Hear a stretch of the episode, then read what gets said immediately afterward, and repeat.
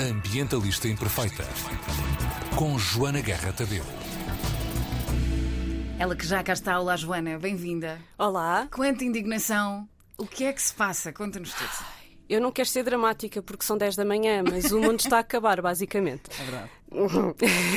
Vamos dar esta pausa dramática. Estava-me a rir, mas é um facto, não é? Está mesmo É- muito preocupante. Está muito preocupante. Nós, a nossa geração e mesmo os nossos filhos, sim, que eu sou mãe de uma miúda de quase 4 anos, E também aprendemos. High five. Yeah, É e nós- difícil, não é? É difícil, porque nós Estamos queremos que eles tenham um planeta, não é? Claro. Um planeta fixe para viver, com água para beber, Com sol e praia, não é? coisas, coisas Bonitas. normais da vida, coisas simples da vida, que neste momento estão de facto em perigo. E eu trago este tema para aqui porque na última semana aconteceu um bocadinho de tudo Verdade. e é tudo muito grave, que prova que aquilo que nós aprendemos na escola, de que as alterações climáticas são uma coisa do futuro, não é verdade. As alterações climáticas são uma coisa do presente e é preciso ação já. Para terem uma noção, se não estão a par destas notícias mais alarmantes sobre o ambiente, ah, aconteceram 500 mortes no Canadá, no Canadá que não é suposto ser um país muito quente, por causa de uma vaga de calor que se vai repetir ao longo do verão e que fará outras tantas mortes, dizem os especialistas.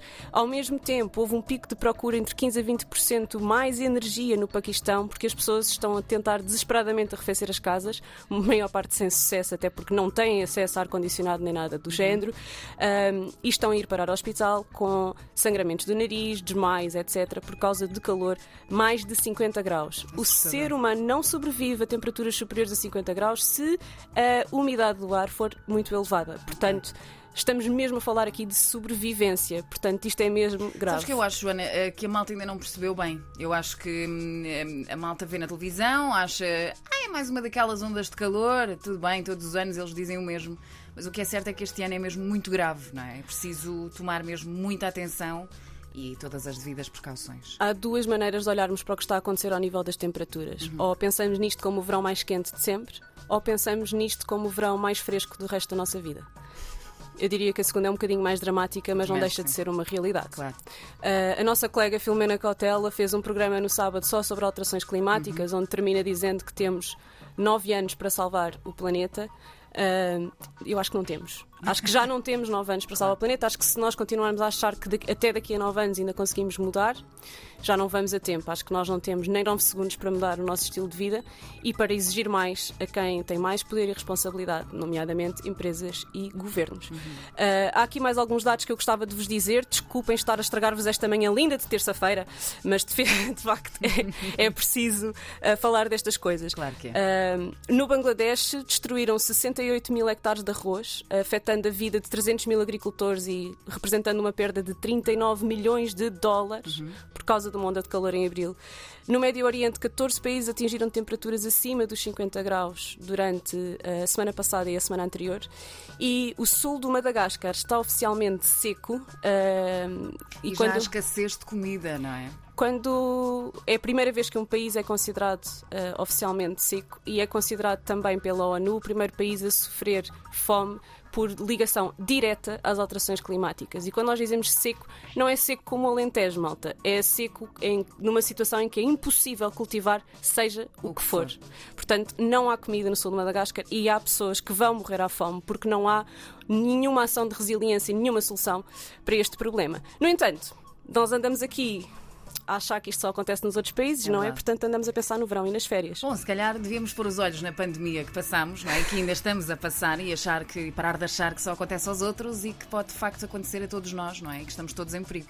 E eu acho que também há outro dado que as pessoas não têm consciência, que é Portugal é um dos países do mundo, está no top 10 dos países que mais em risco de estarem em seca extrema. Nós temos o Algarve e o Alentejo em seca extrema eh, grande parte do ano e tivemos até ao ano passado, ou 2019, desculpem, eh, mais do que o verão. Portanto, tivemos um ano e meio em seca extrema. Portanto, não houve chuva eh, e, a probabilidade de conseguirmos cultivar alguma coisa decresce eh, a pico.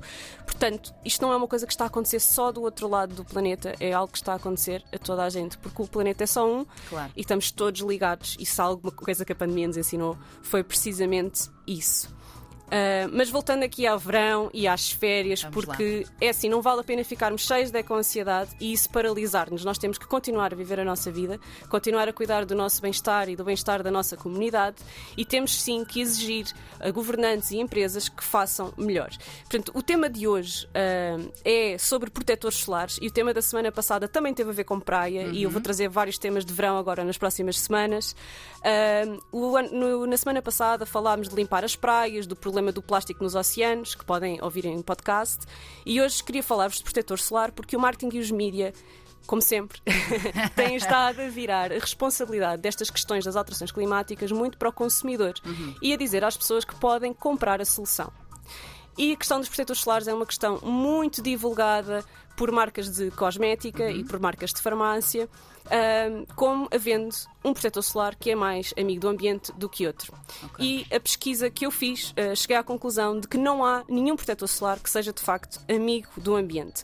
Há uns ingredientes que serão menos maus que uhum. outros, uh, mas não há nenhum que não faça mal uh, de alguma forma ao ambiente. Okay. No entanto, está 100% provado que o protetor solar é fundamental para a saúde dos humanos e não está 100% provado qual é o impacto que cada ingrediente de um protetor solar pode ter num, numa vida marinha ou noutras, noutros aspectos ambientais. Uhum. Portanto, na dúvida, é para usar protetor solar. Okay. Ponto final. Malta, porque é para nos protegermos. No entanto, nós podemos proteger-nos de outras formas, nomeadamente sombra nas horas de maior calor, roupa que faça proteção uh, contra o sol, uhum. uh, beber muita água, usar óculos de sol e, muito importante, não cairmos na esparrela dos padrões de beleza que dizem que o bronzeado é que é, porque não há nenhum bronzeado que seja saudável. É, é literalmente fritar a pele, mal.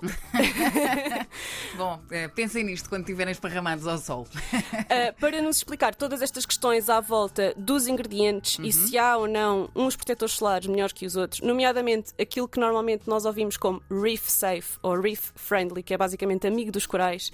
Uh, é um termo que não é regulado, portanto, uhum. qualquer marca pode colocar no seu, na sua embalagem que aquele produto é biodegradável ou amigo dos corais ou mais ecológico que os outros, sem isso ser realmente verdade. Okay. Portanto, para nos explicar isto e para nos explicar quais são os ingredientes de facto a evitar e quais são os ingredientes que já foram mais estudados e que têm menos impacto, vamos ter a doutora Joana Marques Marto, que é professora e investigadora da Faculdade de Farmácia, uhum. que nos vai tirar estas dúvidas todas no podcast que sai logo às seis. Muito bem. Vai, então, vais então receber um, esta convidada que te vem então explicar estas, estes fenómenos, digamos assim, ou que se é possível explicar, associados também ao protetor solar. Portanto, Sim. malta que está de férias, mais logo às 6 da tarde, ou que está de férias, ou que vai de férias, é muito importante este tema da proteção solar, um, é escutar mais logo aqui no site de cada casa, antena3.rtp.pt. É, é, um, é um compromisso entre tratarmos da nossa saúde claro. e cuidarmos do planeta. E a verdade é que nós temos mesmo que tratar da nossa saúde, porque nós não estamos a tentar salvar o planeta, estamos a tentar salvar as pessoas. O planeta safa-se sozinho, malta. É. Pode é tornar-se inabitável para nós nós. Fica a dica, pessoal. Para fechar, Joana, há uma canção que escolheste, uh, sobretudo em relação a um evento específico que vivemos também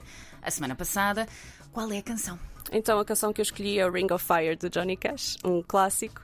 Uh, porque outra coisa fantástica que aconteceu a semana passada por nós sermos completamente irresponsáveis, foi um acidente num gasoduto no Golfo do México que uhum. pôs o mar literalmente a arder, num anel de fogo, durante horas. Uh, e isto para voltar aqui a repetir uma coisa que é nós temos que fazer a nossa parte enquanto consumidores, indivíduos e cidadãos, mas temos mesmo que colocar aqueles que têm mais poder e responsabilidade a mudar e a agir hoje. Não é daqui a nove anos, malta. É já. Fica a dica, pessoal. Fica o recado entregue. Ambientalista Imperfeita, a Joana Guerra Tadeu regressa na próxima terça-feira. Joana, até para a semana. Até para a semana. Ambientalista Imperfeita.